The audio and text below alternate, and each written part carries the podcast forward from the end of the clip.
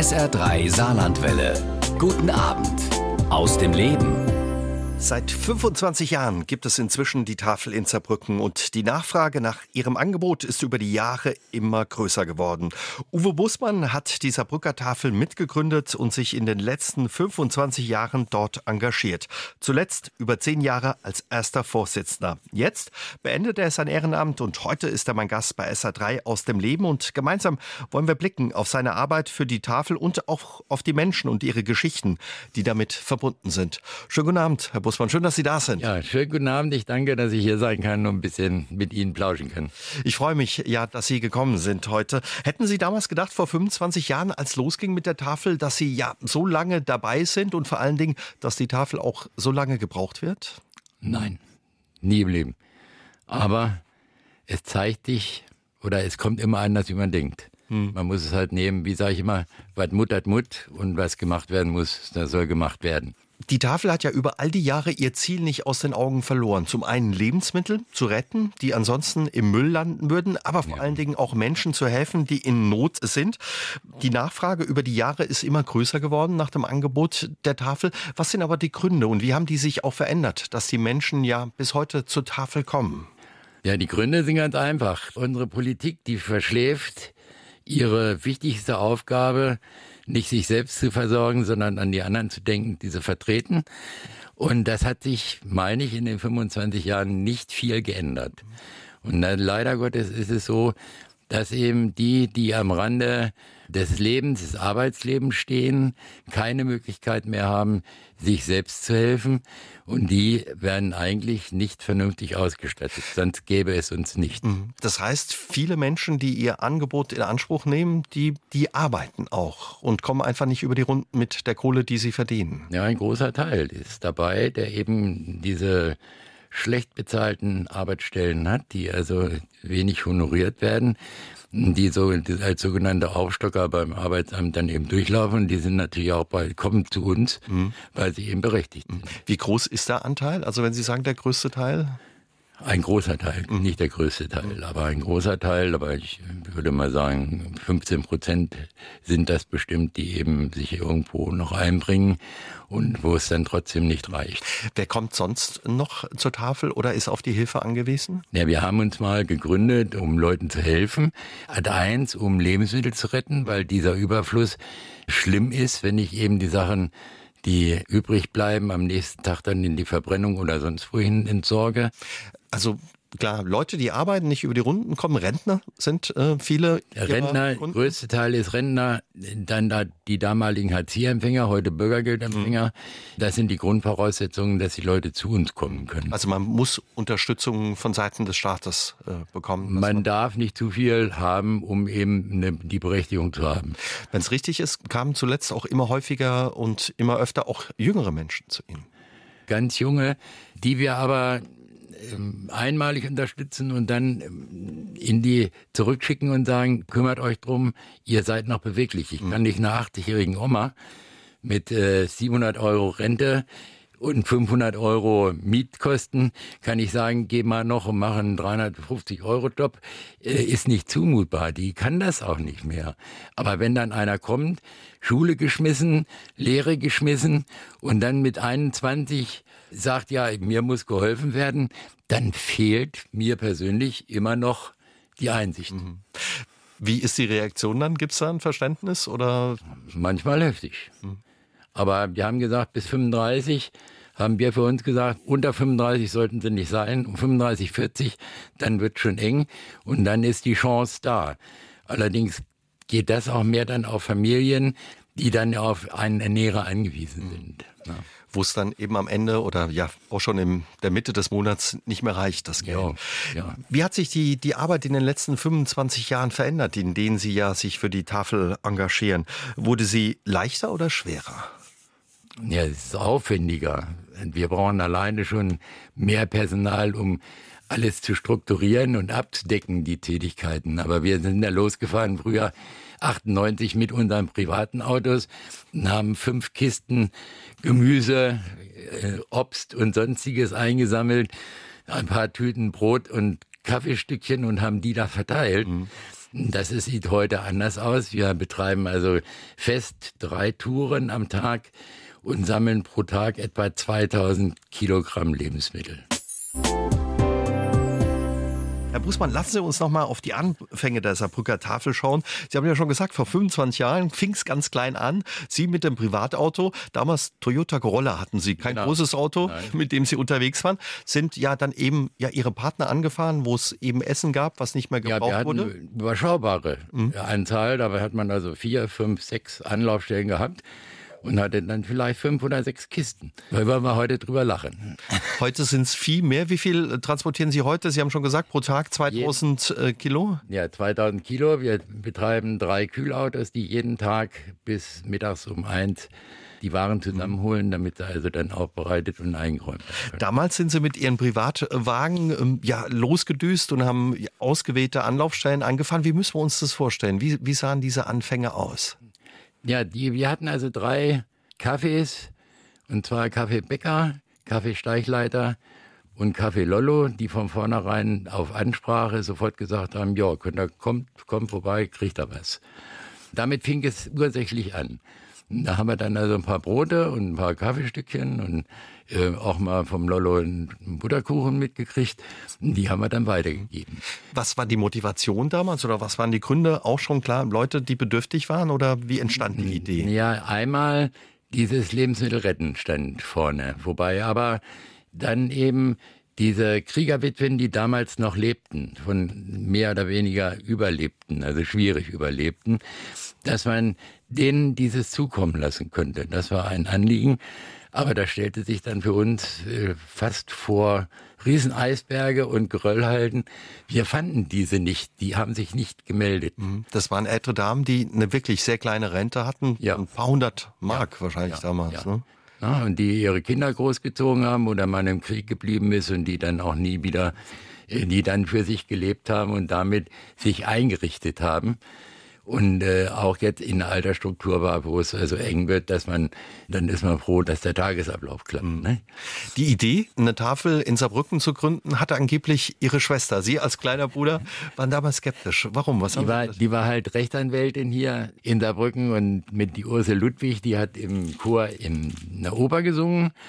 Und der Lothar Randa kam dazu, das war ein Kreis, der aus der Johanneskirche eigentlich mhm. kam und ich kannte, die dort also verkehrt sind. Und da ist das gereift. Und das war eben Vorfeld eben, man muss sich Gedanken machen und man muss, muss mal gucken, wie es geht. Es ist relativ Neuland gewesen. Und man muss einfach reinspringen und mal machen.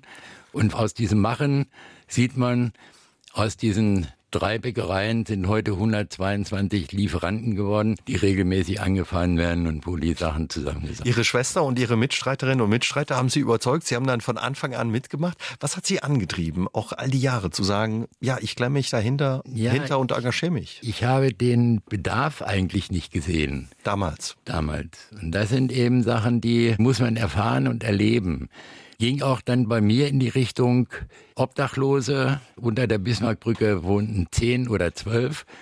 Ich bin meist sonnabends gefahren, weil ich sonnabends Zeit hatte.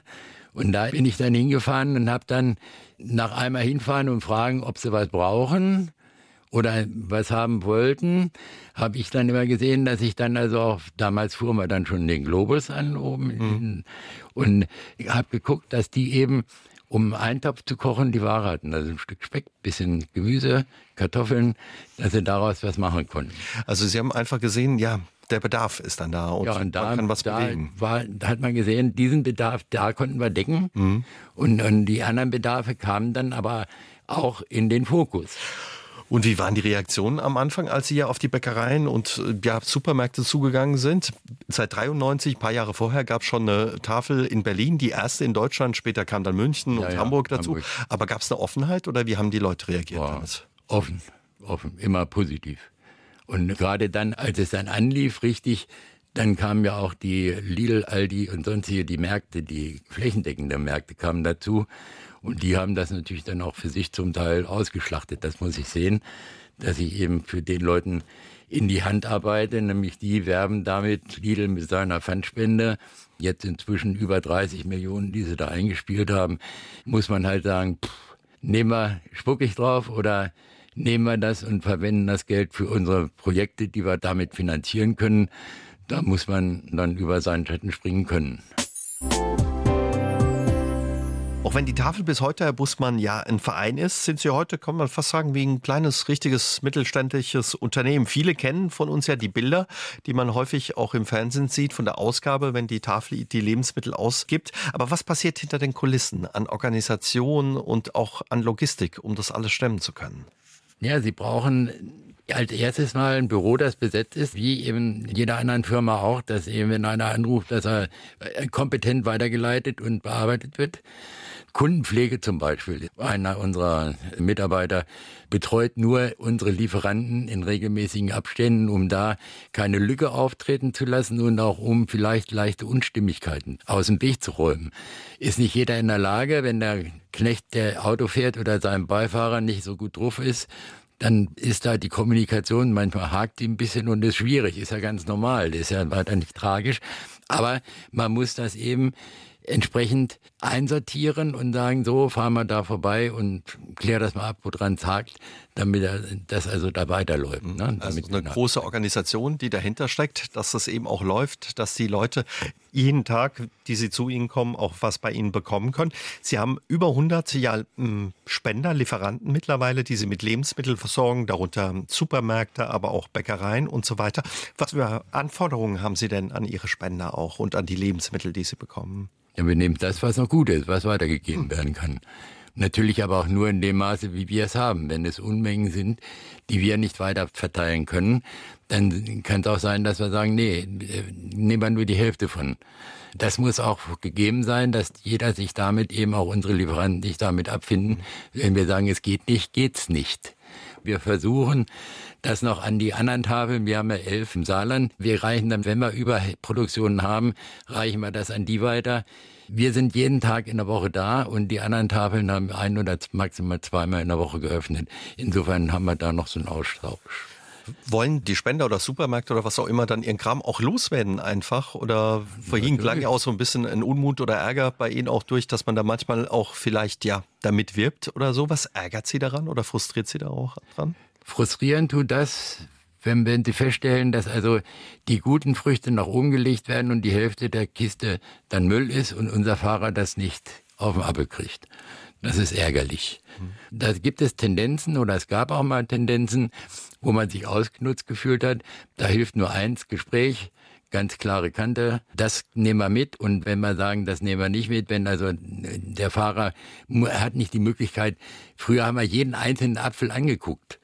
Die Möglichkeit haben wir bei der Menge heute nicht mehr. Der guckt, der Karton ist gut, der Karton ist schlecht, der schlechte bleibt hier stehen. Punkt. Und äh, inwiefern aber ausgenutzt? Lebensmittel ist ja ein wahnsinniges Gut. Heute Lebensmittel, morgen Sondermüll. Und Sondermüll zur Entsorgung kostet halt ein bisschen mehr Geld. Und das ist eben halt der ausschlaggebende Punkt. Das ist auch oftmals ein Reiz bei den Märkten zu sagen, wir geben es an die Tafel. Dann müssen wir uns nicht um die Entsorgung kümmern. Richtig. 2000 Kilo Lebensmittel geben Sie ja jeden Tag raus, so im Schnitt. Ja. Das sind fast äh, 20 Tonnen die Woche. Wie müssen wir uns das bei Ihnen vorstellen? Das ist ein ehemaliger Supermarkt, in dem Sie untergebracht sind, die Tafel in Saarbrücken. Es gibt sogar Einkaufswagen. Wie sieht es da bei Ihnen aus? Ja, ganz früher war es eine Schlachterei. Die äh, Restbestände aus dem letzten Jahrhundert, die Kühlanlagen ist unser Warteraum. Da waren also noch die alten Kühlanlagen drin, die nicht mehr in Betrieb genommen werden durften. Danach war dann eben halt ein Discounter drin, der bisher umgezogen ist und dann stand es eine Weile leer und dann haben wir das Angebot gekriegt, ob wir da nicht rein wollten, mhm. weil der Eigentümer eben einen guten Mietvertrag brauchte, um bei der Bank Geld zu kriegen. Ich will jetzt mal höflich sagen. Und, und wie funktioniert das dann? Kann ich mir dann was aussuchen als Kunde bei Ihnen? Man muss ja auch einen kleinen Betrag zahlen, drei bis fünf Euro für genau. die Lebensmittel, genau. die man bekommt. Ja, die letzten zwei Jahre während Corona war es natürlich so, da gab es nur vorgepackte Kisten. Und jetzt geht's wieder so, dass die Leute eben bei uns durchlaufen, stehen vor dem Regal und können sagen, kann ich den Salat, den zweiten von rechts bekommen. Und wenn es machbar ist, ist es machbar. Da und steht jemand, der gibt das dann rüber. Und warum muss man einen kleinen Betrag zahlen? Warum geben Sie die Sachen nicht kostenlos? Wir müssen uns schließlich finanzieren. Wir müssen Miete zahlen, wir müssen unsere Autos kaufen, wir müssen Versicherung bezahlen. Also wir brauchen im Jahr zum Betreiben 150.000 Euro und die müssen wir mitkriegen und die kriegen wir nicht durch reine Mitgliederbeiträge zusammen. Ne? Und Einnahmen, das sind einmal Mitgliederbeiträge von unseren Mitgliedern, nicht zu verwechseln mit den Abholern, mit den Leuten oder Gästen, die wir haben. Das sind keine Mitglieder, sondern die bezahlen ihren Obolus für die Lebensmittel, hat aber auch den Hintergrund, wenn es was kostet, dann wird es geschätzt, kostet es gar nichts, dann landet ein Teil immer im Müll oder wird auch nicht wertgeschätzt. Deshalb auch dieser Obolus, der dafür zuständig ist. Herr Bussmann, Sie haben mal gesagt und erleben das auch ähm, ja, in Ihrer Arbeit täglich bei der Tafel. Die Not hat viele Gesichter. In was für Gesichter blicken Sie da und welche Gesichter sind es auch, die Ihnen die also Not oft, repräsentiert? Oftmals Verzweifelte, die nicht mehr wissen, wie es weitergehen soll. Und das Ganze dann eben durch Nachbarn, durch Bekannte darauf hingewiesen werden, geh doch mal hin was zurzeit ja nicht möglich ist. Wir haben eine Aufnahmesperre, weil wir also voll sind. Aber es kommen Nachfragen. Außerdem, ich bin jetzt äh, in den letzten Jahren nicht mehr bei der Aufnahme gewesen, aber ich kann mich noch an eine alte Frau erinnern, die kam also zur Anmeldung und hat mir dann unter Tränen erzählt, dass er also absolut nichts mehr hat. Der Kühlschrank ist leer. Sie hat also schon Tage nichts mehr gegessen und ist viermal verschiedene Wochen bei uns vorbeigegangen, mir nach Hause gegangen, bevor sie eben diesen Schritt rein gemacht hat. Wir sind keine Sozialarbeiter, aber zum Beispiel ein Brot und ein bisschen Gemüse und ein Stück Fleisch und das haben wir immer da. Und die ist also damit versorgt worden, war glücklich und hat diese Scham auch verloren. Es sind keine Almosen, die wir geben. Wir sammeln nur das, was wir bekommen, reichen wir an die weiter, wo wir sicher sind, dass sie sie gebrauchen. Also es fällt den Menschen immer noch schwer dann teilweise, ja, die, ein Teil, das ein Teil, die, speziell die ältere Generation. Die Jungen sehen das ganz anders. Sie sagen, Alter, das Arbeitsamt schickt mich, ich soll hierher kommen, hier gibt's was zu essen. Was habt dann? Hoffentlich was Vernünftiges. Mhm. Sie sagen schon, Sie sind keine Sozialarbeiter, Sie machen das alle ehrenamtlich, haben natürlich auch viel Erfahrung, haben viel gesehen über die Jahre. Trotz alledem ja. kommen Sie da und Ihre Ehrenamtler wahrscheinlich auch an Grenzen dann. Ne? Teilweise gerade bei den Flüchtlingen jetzt aus der Ukraine, wo wir eben ukrainische Mitarbeiter haben, die übersetzen. Und wenn wir dann sagen, wir haben keinen Platz frei, Sie müssen sich gedulden, gucken Sie auf unsere Seite, wenn die das übersetzen müssen, dann merkt man, die sind dann also teilweise vorm Zusammenbrechen, um diese Nachricht zu übermitteln. Mhm. Aber es fällt wahrscheinlich auch einfach nicht leicht, diese Menschen dann wegzuschicken. Wenn Nein, sagen, wir haben nicht leicht. Mhm. Aber wie sollen wir es ändern? Ich kann es nicht ändern. Und das ist ja das Problem. Wir können nicht mehr wie aufteilen. Und da lege ich großen Wert drauf, gleichmäßig und dass jeder gleich seinen schönen Korb kriegt, sage ich immer. Wobei hier in Saarbrücken sind wir noch gut dran.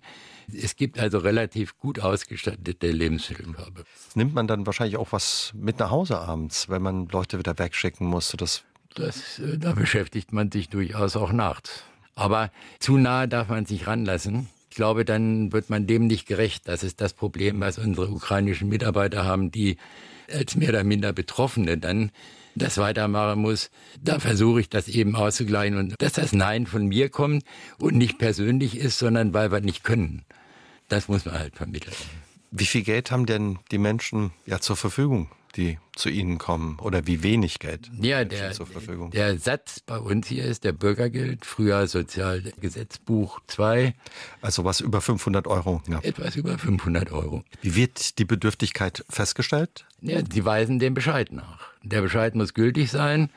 Und dann müssen sie ihren äh, Aufenthaltsstatus nachweisen. Also müssen, man muss einen Ausweis oder einen Pass mitbringen und den äh, Nachweis, wo man wohnt. Es soll ja da eine regelmäßige Flugation geben, habe ich gehört. Aber das zu entscheiden, und das äh, steht mir nicht zu. Aber das sind eben dann auch, ja, die Herausforderungen, mit denen Sie zu kämpfen haben. Ja, die sind also vor allen Dingen die, die neuen Ukrainer, die jetzt kommen, die Kriegsflüchtlinge sind hervorragend vernetzt, sind uns in allen Arten überlegen.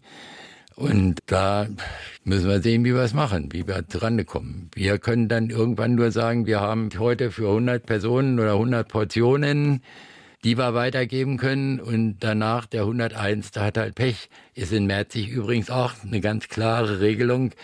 Da wird also seit Jahr und Tag.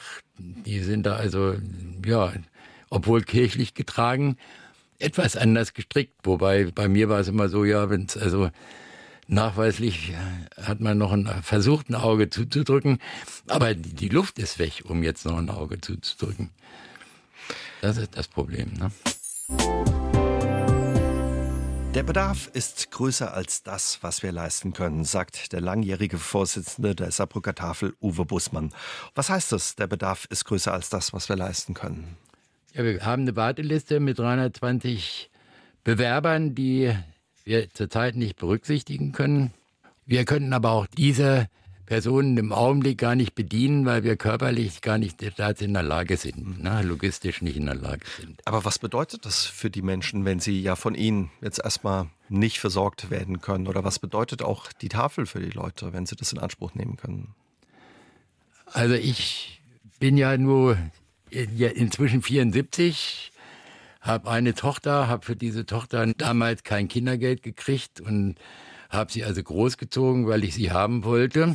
Und wenn ich heute so sehe, dass die Leute darauf bestehen, wenn sie sich fortpflanzen, dass dann also die Allgemeinheit daran teilnehmen muss, dass sie ihr Kind großziehen, dann fehlt mir die Einsicht, muss ich ehrlich sagen. Es gibt aber natürlich auch strukturelle Probleme, zum Beispiel wenn man alleinerziehend ist und das nicht ist die Möglichkeit hat, vielleicht keine Betreuungsmöglichkeit oder wie auch immer. Das ist richtig.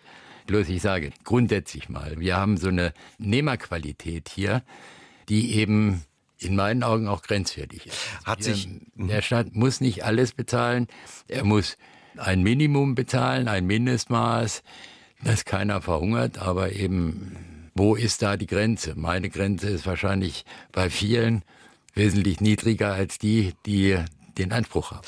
Hat sich da Ihr Blick auch verändert über die ja, letzten 25 Jahre, auch was das Thema betrifft? Vielleicht auch das Thema Armut oder ja, eine Erwartungshaltung oder Anspruchshaltung? Ja, das Bewusstsein. Früher haben wir uns selbst drum bekümmert. Als erstes und nicht als letztes oder als Zumutung, das anzusehen. Das hat sich gesellschaftlich gewandelt. Es wird allen vieles abgenommen, vieles wird abgepuffert und das ist keine gute Option für die Zukunft. Meine persönliche Meinung. Sie kennen ja viele Ihrer Kunden, wie Sie sie nennen, auch seit vielen Jahren. Was für Geschichten kommen Ihnen da ja in den Gedanken oder an was für Geschichten erinnern Sie sich auch, die Ihnen in Erinnerung geblieben sind? Ja, wenn Sie also mal da den Einlass machen, wie ich das sage, da trete ich oftmals mit bei, um das geordnet ablaufen zu lassen, wenn der Andrang zu groß war zum Beispiel. Aber da ist es mir so, das sind sehr vielschichtige, sehr freundliche, Teil ist unzufrieden, Teil ist gehemmt, aber im Gedächtnis geblieben ist mir zum Beispiel eine junge Mutter mit zwei Kindern, die beim Rausgehen sich herzlich bedankt hat und hat gesagt, also ich bin ja so froh, dass es die Tafel gibt, sonst hätte ich für meine Kinder die nächste Woche nichts zu essen zu Hause. Und das sind so Dankesworte, die ja beflügeln einen. Schaffen es Leute manchmal dann auch wieder raus äh, ja, aus der Armut, dass sie auch die Tafel nicht brauchen? Ja, gibt es auch. Nicht viel, aber gibt. Wobei eben, wir haben natürlich auch einen Altersdurchschnitt, der natürlich dann wer in die Rente kommt und hat zu wenig Rente, der wird nie wieder in den Genuss kommen, dass er zu viel Rente hat, glaube ich. Na, da sind die Strukturen dann eben so, dass da eben, man, man kann dann nur hilfreich sein, dass man sagt, versuch mal einen Wohnzuschuss zu kriegen für deine Wohnung. Da bist du vielleicht berechtigt, hast das schon mal probiert. Und dann sollen sie schräg gegenüber zu uns gehen in die Haltestelle. Dann schicke ich sie da hin und dann sage ich hier, erkundigt euch mal, die kennen genau die Daten, ob und wie und was er dafür braucht. Also Sie helfen den Leuten nicht nur mit Lebensmitteln, sondern auch mit Nein, dem einen oder anderen guten Rat. Natürlich, bei Bedarf auch. Und das ist ja auch wichtig, dieses Miteinander, was ja in den zwei Jahren jetzt zu kurz gekommen ist, als diese Corona-Epidemie war, dass man eben jeden Kontakt vermieden hat. Da ist, hat man, ist man auf Abstand gegangen, hat auch die Kommunikation auf das Nötigste zurückgefahren. Das vermissen also meine Mitarbeiter dass diese Gespräche, die sich zwangsläufig bilden, und das muss ich sagen, unsere Kundschaft vermisst es. Und ich muss auch sagen, das ist so eins, was eigentlich zum Leben eines Menschen dazugehört, dass man miteinander kommuniziert. 130 ehrenamtliche Helfer engagieren sich bei der Saarbrücker Tafel. Die leisten so im Schnitt rund 45.000 Arbeitsstunden im Jahr. Was Wahnsinn ist, also ohne die ging nicht viel bei Ihnen. Nein, ohne die helfenden Hände geht gar nichts. Es fängt beim Einsammeln an, dass man zu zweit sein sollte. Allein vom Ablauf, wenn man einen Laden anfährt, geht einer rein und sagt, die Tafel ist da, der Fahrer setzt seinen Wagen an die Laderampe. Wenn ich das alleine machen müsste, wäre also der vierfache Weg, den ich da laufen muss. Und da würden wir alleine schon die Menge an Durchlauf gar nicht schaffen, die für jeden einzelnen Transporter da ist. Wer engagiert sich bei der Tafel? Wer bringt sich da ein? Was sind das für Leute? Vom Pathologen bis zum Langzeitarbeitslosen. Die gesamte Bevölkerung ist transparent. Mhm. Und teilweise bis ins hohe Alter, haben Sie mir verraten. Bis ins hohe Alter. Unsere Älteste ist 82, wobei die lebt ihren Tafeltag und sagt, wenn die den nicht mehr hat, dann bleibt ihr nichts anderes übrig, als zu sterben. Was treibt die Leute an, dass sie sich ja bei Ihnen so einbringen und engagieren? Das ist zwangsläufig ein Teil der Kommunikation untereinander. Ne? Die sitzen zu Hause alleine, da ist das eben Kommunikationsersatz. Mhm. Ne? Und das ist also, die freuen sich auf diesen Tag, den sie da bringen und sich austauschen können, sich einbringen können, was sehr positiv ist, wenn sie dann kommen, dann schaffen sie ja für die Tafel noch was, schaffen die Arbeit weg. Insofern ist allen Seiten geholfen. Mhm. Sie haben gesagt, äh, viele, die ja bei Ihnen mithelfen, sind teilweise selbstberechtigt. Den Leuten ist es auch wichtig, dann ja sich einzubringen, was zurückzugeben für das, was sie bekommen, oder? Ja, es ist äh, ein Teil der Leute, die uns helfen, sind berechtigt und die kriegen dann ihre Portion, können sie mitnehmen und brauchen dann dafür aber auch keinen Obolus zu bezahlen als kleinen Anreiz. Das ist ja alles Ehrenamt, unsere Fahrzeugführer und Beifahrer, die kriegen also ein Kilometergeld, wenn sie es gibt hier im Saarland, sollte mal, ich weiß nicht, ob es noch existiert, ein Gleichstellungsgesetz geben. Keiner soll schlechter gestellt sein, wenn er ein Ehrenamt macht, wie einer, der kein Ehrenamt macht. Und so haben wir dann mal beschlossen, dass wir unseren Leuten den, äh, das Fahrgeld zur Tafel übernehmen. Das ist also auch ein Kostenfaktor mit der finanziert werden muss. Ist es schwer, Leute zu finden für dieses Ehrenamt? Oder? Ja, es ist immer ein Auf und Ab. Es gibt Zeiten, da klappt es gut und dann gibt es aber auch Zeiten, wo es dann wirklich an allen Ecken und Enden knappst. Mhm. Es wäre schön, wenn man so einen Puffer hätte, über den man verfügen könnte. Also Sie suchen immer Wobei, Leute? Wir suchen immer Leute. Wobei aber schwierig ist, einen zu sagen, bleib mal zu Hause, aber es, wenn wir dich brauchen, rufen wir dich an.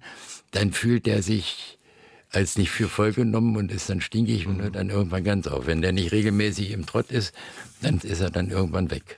Was macht die Arbeit aber auch? Sie haben ja heute Abend schon ein paar Mal gesagt, also das ähm, ja, verlangt einem ja auch was ab, auch körperlich, diese Kisten zu schleppen, ähm, ja, abzuholen, in der Tafel eben dann anzuliefern. Was macht das mit den Leuten auch körperlich und vielleicht auch ja mental, eben der Kontakt auch und die Auseinandersetzung mit dem einen oder anderen?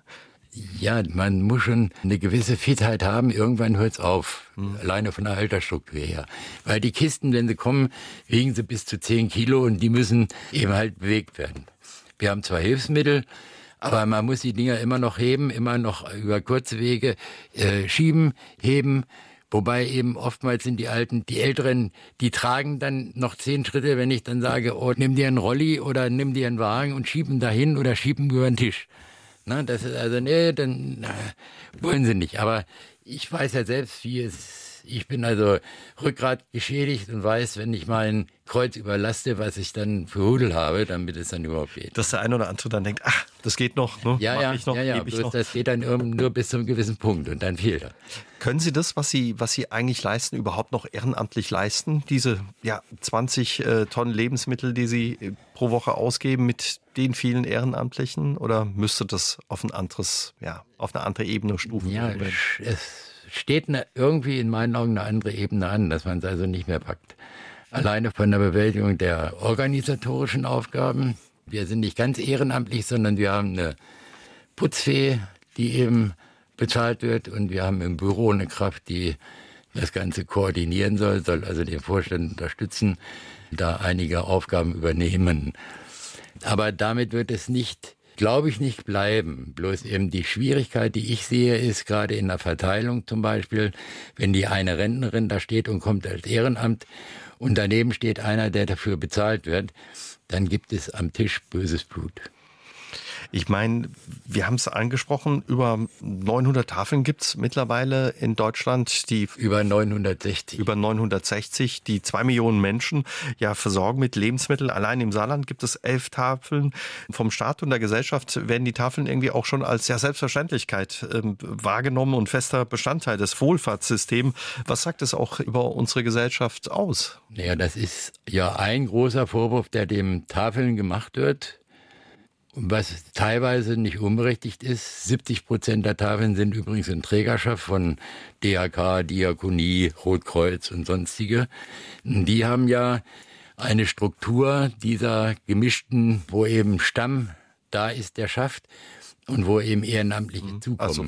Und dieses Problem ist eben dieser Umsprung von der reinen Ehrenamtlichkeit in so eine Form dieses Daseins. Das meine ich, ist eine sehr schwierige und eine sehr langwierige Aufgabe. Sie sind von Anfang an dabei bei der Saarbrücker Tafel, 1998 gegründet. Seit 2010 sind Sie der erste Vorsitzende und damit auch der ja, am längsten amtierende Vorsitzende der Saarbrücker Tafel, engagieren sich außerdem im Landesverband. Was heißt das, Ihr Job als Vorsitzender? Das ist ein Job rund um die Uhr, sieben Tage die Woche? Kann man ausleben, wenn man möchte. Aber sollte man eigentlich nicht. Mein Motto ist immer, was Mut hat Mut. Wenn was ansteht, muss es gemacht werden. Das wird geregelt und dann ist gut, stehen wir bis zum nächsten Problem, haben wir frei. Aber das sind eben Sachen, die auf Dauer nicht gehen und wir haben eine Änderung in der Gesellschaftsstruktur, auch in der Tafelstruktur. Ich habe es jetzt bei der Mitgliederversammlung der, der deutschen Tafel wieder mitgekriegt, dass also auch da ändern sich die Gegebenheiten, die Sachen, die gespendet werden, auf einer anderen Ebene. Mhm. Und da ist eben auch wichtig, dass man darauf reagieren kann und muss, um da mitzuspielen. Da gehören dann eben auch Leute dazu, die jünger sind, damit nicht so ein alter Knacker wie ich dann das Ganze blockiert.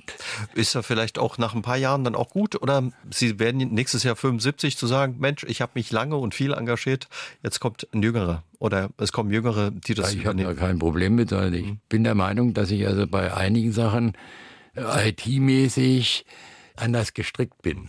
Das ist ja auch gut, wenn Sie das von sich aus sagen können. Ne? Und also da muss man, und man muss auch frei machen, wie sage ich immer, wenn mich der Blitz beim Scheißen trifft, dann stehen die, wenn ich dann nicht mehr da bin, vor einem riesengroßen Problem, wenn man dann mitten aus einer Funktion rausgerissen wird. Bei all dem, ähm, ja, was Sie als Vorsitzender zu bewältigen haben und auch stemmen, braucht man ein dickes Fell auch? Ja, natürlich muss man ein dickes Fell haben. Erstmal sollte man eine gewisse Art von Gelassenheit mitbringen, damit man also darf nicht alles persönlich nehmen sondern muss es eben auch da dem zuschieben können, dass man sagt, jo, irgendeiner muss es aushalten, aber man muss es aushalten können. Und das meine ich ist sehr wichtig. Aber das alleine reicht nicht, sondern es müssen andere Innovationen her, andere Gedankengänge müssen her. Ich bin auch der Meinung, dass ich, wenn man so lange dabei ist, 25 Jahre, man kommt in die Furcht, dass man sagt, ja, das haben wir ja aber schon immer so gemacht, das hat immer geklappt. Und das meine ich, ist ein ganz großer Fehler, um eine Änderung zu vollziehen. Waren Sie schon immer jemand, der sich für andere eingesetzt und engagiert hat? Ja, ich war ja früher Pfadfinder und von daher sind die grundlegenden Sachen gelegt mhm. worden. Also vom Je Kohleschleppen bis zum Oma über die Straße tragen, habe ich alles gemacht. Jeden Tag eine gute Tat. Ja, genau, jeden Tag eine gute Tat. Sie sind, haben Sie mir verraten, gelernter Rundfunk- und Fernsehtechniker, kommen ursprünglich aus äh, Niedersachsen, waren lange in, in ja, Hannover unterwegs als Rundfunk- und Fernsehtechniker, haben quasi den Fernseher repariert im Wohnzimmer der Leute. Also da auch schon viel Kontakt zu Menschen gehabt und wahrscheinlich auch viel über Menschen gelernt dann. Ja, ich kannte jede Straße in Hannover und äh, bin also einmal um die Erde gefahren im städtischen Bereich von Hannover. Und das war natürlich damals andere Kaliber. Die Fernseher hatten noch riesige Bildröhren, wurden die ersten Farbfernseher wurden nach Gewicht verkauft. Die ersten Farbfernseher, weiß ich auch noch, konnten wir zu Hause gar nicht reparieren, weil wir die ganzen Messgeräte gar nicht mitnehmen konnten. Das war nur in der Werkstatt vorhanden. Und da habe ich mir meinen ersten Schlag mit meinem Kreuz eingehandelt durch Überlastung und habe dann also ins die schweren Dinger geschleppt. Ja, ja, ja. Aber damals Dinger. auch schon ja viel über die unterschiedlichen Menschen gelernt. Ja, ja, war auch interessant. Ich konnte Namen kann ich mir heute noch nicht merken, richtig, aber Orte konnte also sagen, ob der Fernseher an einer anderen Stelle gestanden hat vor sieben Jahren, als ich da war. Das haben dann manche Dinge den Glauben verloren. Sie investieren in Ihr Ehrenamt bei der Tafel viel Zeit oder auch viel Engagement. Was war immer Ihr Ausgleich, wenn es auch so Situationen gab, wo Sie, wie Sie vorhin sagten, das nimmt man dann auch schon mal mit in den Feierabend oder in die Nacht? Da habe ich eigentlich kein Problem drin, das eben auch dann klar zu kriegen, dass man sagt, so, man über ist oftmals in der Situation überreizt und bei mal drüber schlafen relativiert sich vieles. Und das, damit kriegt man also vieles mit. Und was war Ihr Ausgleich? Naja, ich bin, äh, ich laufe gerne, habe auch noch einen Nebenjob beim LSVS und insofern ist das also ganz gut. Wenn ich da im, beim LSVS bin, dann muss ich mich zehn Kilometer bewegen in der Schicht. Das passt dann auch schon. Da wird der Kopf wieder frei. Da wird der Kopf frei, ja. Sie hören auf bei der Tafel, ja, nach 25, fast 26 Jahren und 13 Jahren als Vorsitzender. Wie hat die Arbeit auch Ihren Blick verändert nach so vielen Jahren auf unsere Gesellschaft auch? Ja, man wird kritischer, aber man lernt, dass nicht alles, was einem vorschwebt, machbar ist und dass man sich mit dem, was da ist, abfinden sollte. So nach dem Motto, ist was zu tun, packen wir es an. Man sagt ja auch, oder das kann man auch erleben, dass die Schere ja zwischen Arm und Reich immer weiter auseinandergeht. Geht weiter, wie, ja. wie, haben Sie das erlebt in den letzten ja. zwei Jahrzehnten? Es ist tatsächlich so. Und ich merke es ja auch an mir, wenn ich, ich gehe einkaufen. Meine Frau ist während der Corona-Zeit gar nicht rausgegangen. Da habe ich ja drei Jahre lang jetzt also einen Blick über die Verbraucherpreise. Was jetzt abgeht zum Beispiel, das ist ein riesiger Einschnitt für einen Großteil der Leute. Wir bezahlen für zwei Personen das Doppelte an Lebensmittel an Einstand, ohne dass die Qualität sich geändert hätte. Und insofern ist das auch, da müssen wir also auch rechnen, dass wir mit hinkommen. Ne? Und da sind wir nicht alleine, sondern wenn einer alleine steht und hat, hat eine Rente, wo es vorher gerade gereicht hat, der steht auf dem Schlauch.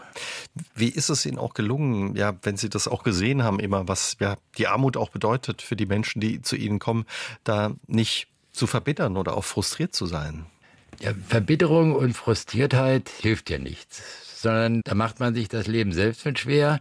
Man nimmt vielleicht noch diese Frustriertheit mit nach Hause oder mit für den restlichen Tag und versauten sich. Das bringt also nichts. Insofern muss man da Abstand gewinnen können, dass man sagt, ist halt so, was kann man ändern oder jetzt kann ich auch nichts mehr ändern hätte ich vielleicht früher anfangen sollen und hätte in die Politik gehen sollen. Aber dann würde ich da oben auf Wolke 7 sitzen und hätte den Blick nach unten wieder nicht. Sie, Sie haben ja über all die Jahre auch immer wieder Politiker getroffen, auch viele Politiker gesprochen. Ihre Arbeit, haben Sie mal gesagt, setzt auch dort an, wo der Staat letztlich eine Lücke lässt. Was wünschen Sie sich denn auch ja, vom Staat und der Politik bei diesem Thema? Ich wünschte mir, dass jeder sein Auskommen hat und dass jeder in der Lage ist, für das, auch was zu tun und dafür vernünftig entlohnt zu werden. Dann hätten wir also da keine Probleme. Aber das ist reines Theoriedenken, das ist also Spinjögelkram. Und was wünschen Sie sich, wenn wir vorhin auch gesagt haben, es hat sich in der Gesellschaft auch was verändert, auch vielleicht so in der Erwartungshaltung. Was wünschen Sie sich auch von uns als Gesellschaft? Ja, die Erwartungshaltung ist die, die kommen, die Neuen, die jetzt mit der Schule fertig werden die haben in meinen Augen eine viel zu große Erwartungshaltung, dass ihnen alles hinten reingeschoben wird. Und das klappt nicht. Das kann nicht gehen. Das ist ein oberflächliches Denken. Das, das geht nicht. Das ist also, ist nicht bezahlbar in meinen Augen. Was aber das, nicht auf alle zutrifft. Nein, es trifft nicht auf alle zu, aber auf, äh, auf einen bestimmten Bereich. Aber der wiegt dann schwer. Und der belastet ja wieder die anderen, die eben sich äh, abstrampeln. Wenn jeder sich an die Nase fassen würde und ein bisschen mehr sich zurücknehmen würde, seine Ansprüche, es muss sich immer das Beste sein, das Teuerste sein, das Neueste sein, die Mengen, äh, mir steht alles zu und den anderen nichts, das, das muss raus. Das geht nicht.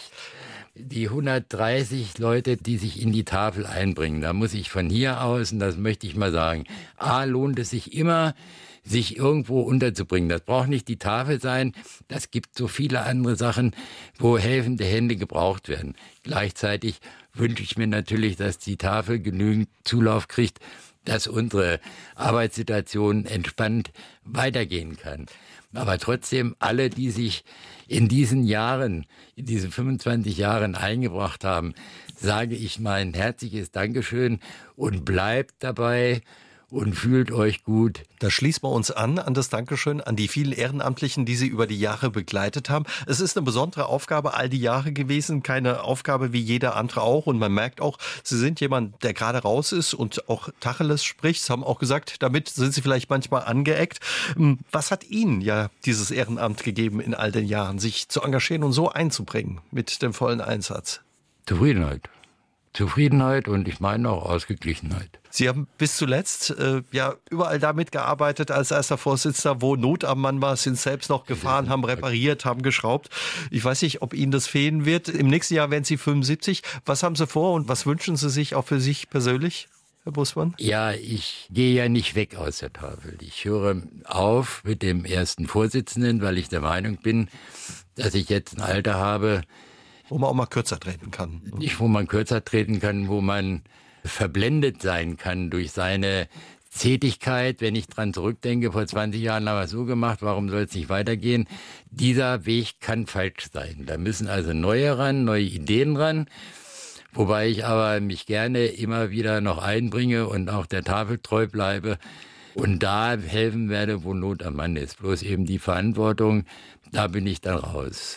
Das wird viele freuen zu hören. Und was wünschen Sie sich für sich? Ja, vor allen Dingen alle, die Stinke haben mich, sich für das freuen.